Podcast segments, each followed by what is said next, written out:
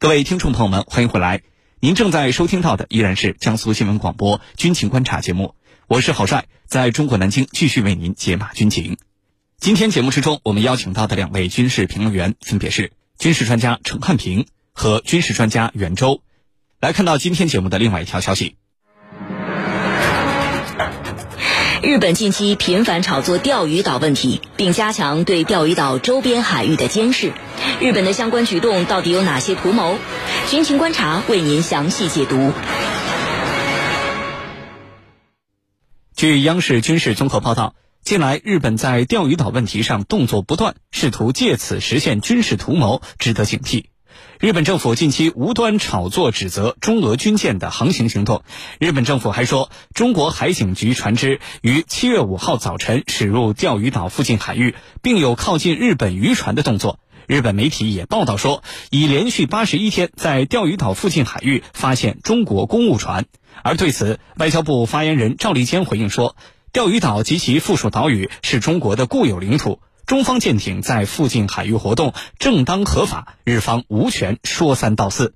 此外，日本最大型的巡逻船“朝旨号”近日下水了。这艘六千吨级的巡逻船未来将会部署在石垣岛附近，以强化在钓鱼岛附近的警戒活动。那么，日本最近的相关动作到底都有着哪些图谋呢？接下来，我们就一起来分析。袁教授，首先呢，请您为我们梳理一下。最近这段时间，日本围绕着钓鱼岛问题都有哪些新的动作？好的，最近一段时间，日本围绕钓鱼岛问题可是以说动作频频，主要呢有三个方面的动作。第一是炒作钓鱼岛话题，渲染中俄威胁。近日，日本媒体无端炒作和指责了中俄舰艇在钓鱼岛附近海域的正常航行活动，称这是自2016年以来，中俄海军舰艇几乎同一时间在钓鱼岛附近海域的航行。而日本政府同时也向中俄提出了外交抗议，指出所谓的保证此类事，要求所谓保证此类事件不再发生。除了无端指责中俄海军舰艇的正常活动之外，日本媒体还报道称，中国海警局船只五日早晨驶入钓鱼岛附近海域，并有靠近日本渔船的动作，并声称啊，这已经是连续八十一天在钓鱼岛附近海域发现中国公务船。二呢是强化日本在钓鱼岛附近的警戒巡逻能力。在钓鱼岛问题上，日本的海上保安厅一直扮演着一个重要的角色。其其第十一管区二零一六年在石垣岛成立的钓鱼岛巡逻专队，下辖十二艘巡逻船，专司钓鱼岛及其附近岛屿所谓警戒巡逻任务。换言之呢，就是监视中国公务船在钓鱼岛附近海域的定期巡逻活动。那么六月三十日呢，呃，日本最大的巡逻船。招旨号在山口县三菱重工下关造船厂正式下水。那么，该船计划二零二三年移交海上保安厅。未来，这艘六千吨级的招旨号将部署在石垣岛附近，以强化其在钓鱼岛附近海域的警戒活动能力。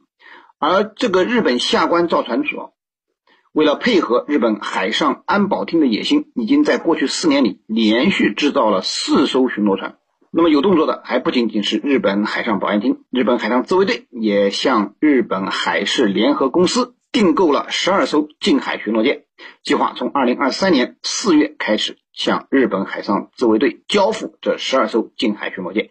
那么这些新型的近海巡逻舰，呃，长九十五米左右，宽十二米，排水量大约接近两千吨，每艘船至少配备了一门三十毫米口径的火炮，最大航速为。二十节左右，也可以有效加强日本海上自卫队在钓鱼岛附近海域的巡逻能力。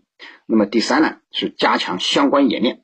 为了提升力量，日本海保厅与海上自卫队进行了多次。为了提升在钓鱼岛附近海域的巡逻力量，日本海保厅和海上自卫队进行了联合演练。那么。七月一日，日本海上保安厅和海上自卫队发布消息称呢，六月三十日在东京多伊豆大岛以东海域，他们进行了联合训练。那么目的呢，就是为了加强日本争夺钓鱼岛的能力。那么未来呢，日本海上保安厅和自卫队以及美国海岸警卫队甚至美军共同演练会更加频繁。对于日本长期霸占中国钓鱼岛的企图啊，我们必须时刻保持高度警惕，有效捍卫国家主权和领土完整。主持人，好，谢谢袁教授。最近，日本政府和日本媒体反复的炒作钓鱼岛问题，而且呢，还无端的指责中俄军舰在周边海域的航行。那么，我们想知道，日本为什么对中俄军舰在周边海域的正常航行行动如此的敏感？日本是做贼心虚，还是另有所图呢？请程教授为我们分析一下。呃，最近几天，一艘俄罗斯的海军护卫舰和咱们一艘中国海军的舰艇，我们相继。驶入了钓鱼岛附近的海域，那么这是中俄军舰同一时间进入钓钓鱼岛的海域，而上一次呢是什么时候？是二零一六年，也就是说六年之前啊，这是六年以来的第二次。那么除此之外呢，在这个不久之前，俄罗斯空军还和我们的空军共同对这个日本海。和东海的水域完成了空中的巡航，当时俄罗斯是出动了这个图九八 MS 战略轰炸机，而我们出动的呢是轰六 K 战略轰炸机啊，就是中俄两家同步同时在空中和海上完成了这种同步的巡游巡逻，那么这就使得呀日本方面啊借机炒作借题发挥，其实我们看得很清楚。中俄双方的这种军演是完全按照国际法来行事的，没有任何侵犯外国领空的行为。那么，你美国和日本也在经常进行这样的军演啊，对不对？那我军演就怎么不可以呢？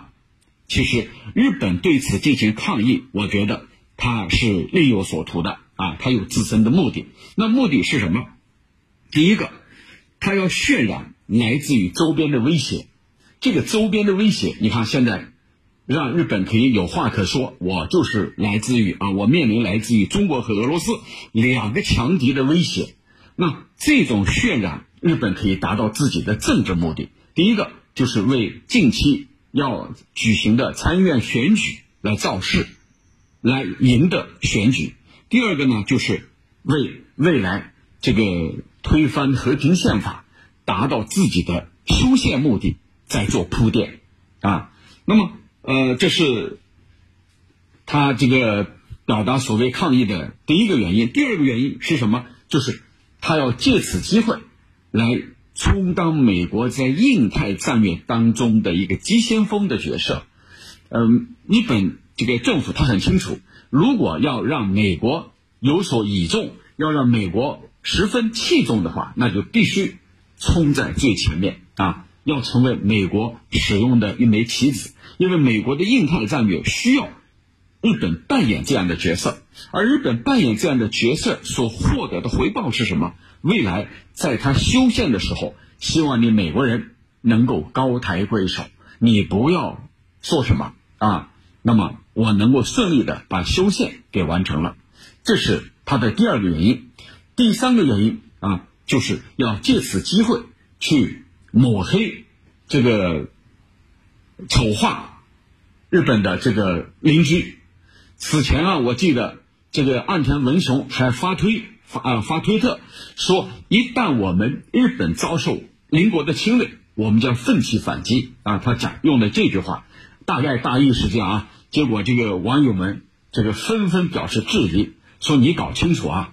当初是你侵略了邻国呀，不是邻国侵略你。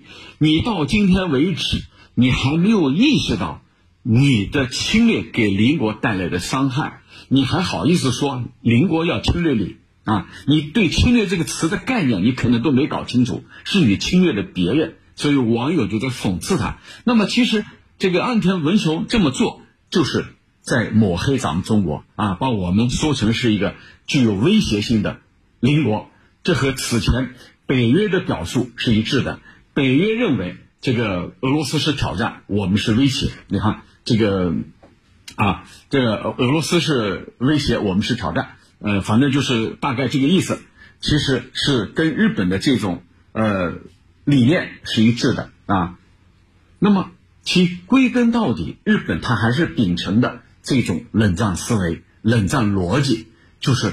在我们所主导的世界秩序是不允许其他人来推翻的，那么因而岸田文雄上台以后所推行的是以邻为壑的做法啊，那么跟俄罗斯跟咱们中国两国两个大邻居之间的关系一落千丈。那对日本未来会带来什么呢？就是它会在右翼的道路上越走越危险，越走越远。那么最终有可能推进这个国家的军国主义死灰复燃。那么这一点恰好是全人类都要引起高度警惕和重视的地方。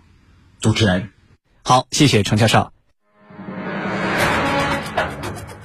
日本近期频繁炒作钓鱼岛问题，并加强对钓鱼岛周边海域的监视。日本的相关举动到底有哪些图谋？军情观察正在解读。刚才呢，我们也谈到了日本近期新下水了一艘六千吨级的大型巡逻船。那么这艘船的性能到底怎么样？另外，我们说这艘船虽然名叫巡逻船，但是六千吨的吨位跟护卫舰甚至是驱逐舰都一样了。日本为什么要造这么大的一艘巡逻船呢？请袁教授为我们解答。好的，日本近期下水的这艘六千吨级的大型巡逻船“招指号”是日本海上保安厅春光级巡逻舰的。二号舰，该级舰呢，在性能上具有吨位大、火力强、监测侦察能力好的特点。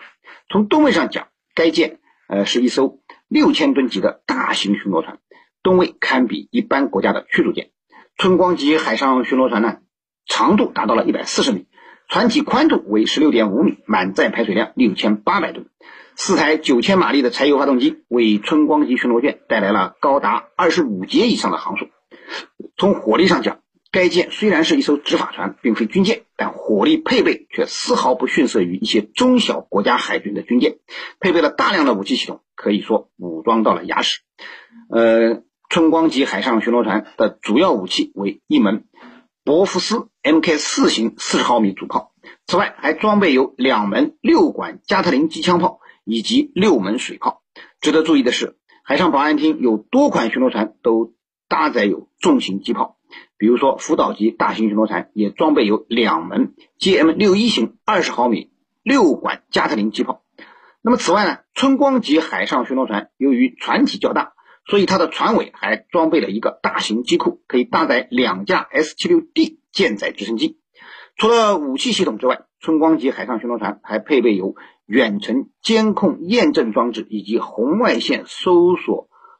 监控装置等装备具有比较优异的监视侦察能力，可以说啊，招指号的加入无疑会极大的加强日本海上保安厅的海上实力，是日本海上保安厅不断追求巡逻舰大型化、高速化和武装化发展的又一次努力。而且，日本造这么大的巡逻舰，也是明显针对了钓鱼岛方向，是日本有意长期非法霸占钓鱼岛的阴谋的体现。近年来啊。随着我们中国海警实力的不断增强，日本愈发感到难以非法霸占中国的岛屿钓鱼岛，因此急切的想发展大型巡逻舰，以应对中国海警不断增强的实力的现实。主持人，好，谢谢袁教授。军迷时间，军迷时间。军情观察现重磅推出了全新互动单元“军迷时间”。您想了解哪些新型的武器装备？您最关心的军事热点是什么？您对当前的国际局势有哪些自己的看法？请尽情留言提问，我们会邀请军事大 V 来为您答疑解惑。参与互动的方式非常简单，请关注江苏新闻广播的官方微信号，点击菜单栏的“收听互动大蓝鲸 Live”，然后在“军情观察”的话题帖当中给我们留言。或者是关注我的微博“天下第一好好好”，也可以向我留言提问。我看到有军迷在讨论说，最近一段时间日俄关系在日益恶化，那么对此应该如何解读？两国近期的主要矛盾体现在哪些问题上呢？请程教授为我们分析一下。好的，讲到这个俄罗斯跟日本之间的关系，的确是很有意思的。呃，最近啊，双方都有两个停，就双方各自。叫停了对方的两项计划，哪两个？我们先来说日本。日本呢叫停了两个，一个就是呃今年的西太平洋海军论坛，不让俄罗斯参加了啊，把你除名。那么再一个就是国际阅舰级，就是这个阅兵级啊，阅兵阅兵式阅舰检阅军舰的这种活动，在今年也把俄罗斯给除名了。两个除名啊，两个排除，这是日本采取的行动。那么俄罗斯外交部呃在今天有一个回应，说当下这个俄日关系处于非常糟糕的状态，这是俄罗斯说的。那么俄罗斯又停止了，又哪哪两个叫停呢？啊，俄罗斯也有两个叫停。第一个就是俄罗斯宣布暂停执行俄日在海洋生物物资捕捞领域合作的协议。那么也就是说，按照这个协议，你日本的渔民会被禁止到南千岛群岛，就是日本所称的北方四岛附近进行任何形式的捕捞啊。那么这个决定啊，等于把日本进入这一带海域捕捞作业排除在外啊。你看，呃，还有一个是什么？就是呃，俄罗斯方面说，从现在开始停止和日本。展开和平条约的谈判啊，那么这两个停止是双方各自采取的行动。那到底是什么造成的呢？其实归根到底还是俄乌冲突引发的。而俄乌冲突引发的，呃，谁最先采取的行动呢？不是俄罗斯，是日本。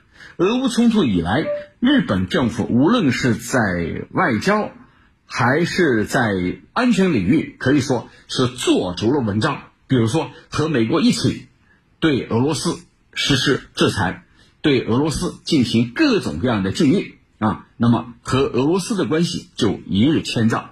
而俄罗斯呢，他也把日本全球不友好的国家的清单，它有一个清单，在这个清单里头，只要对俄罗斯进行各种各样的所谓的制裁呀、谴责的，那都列在里头。呃。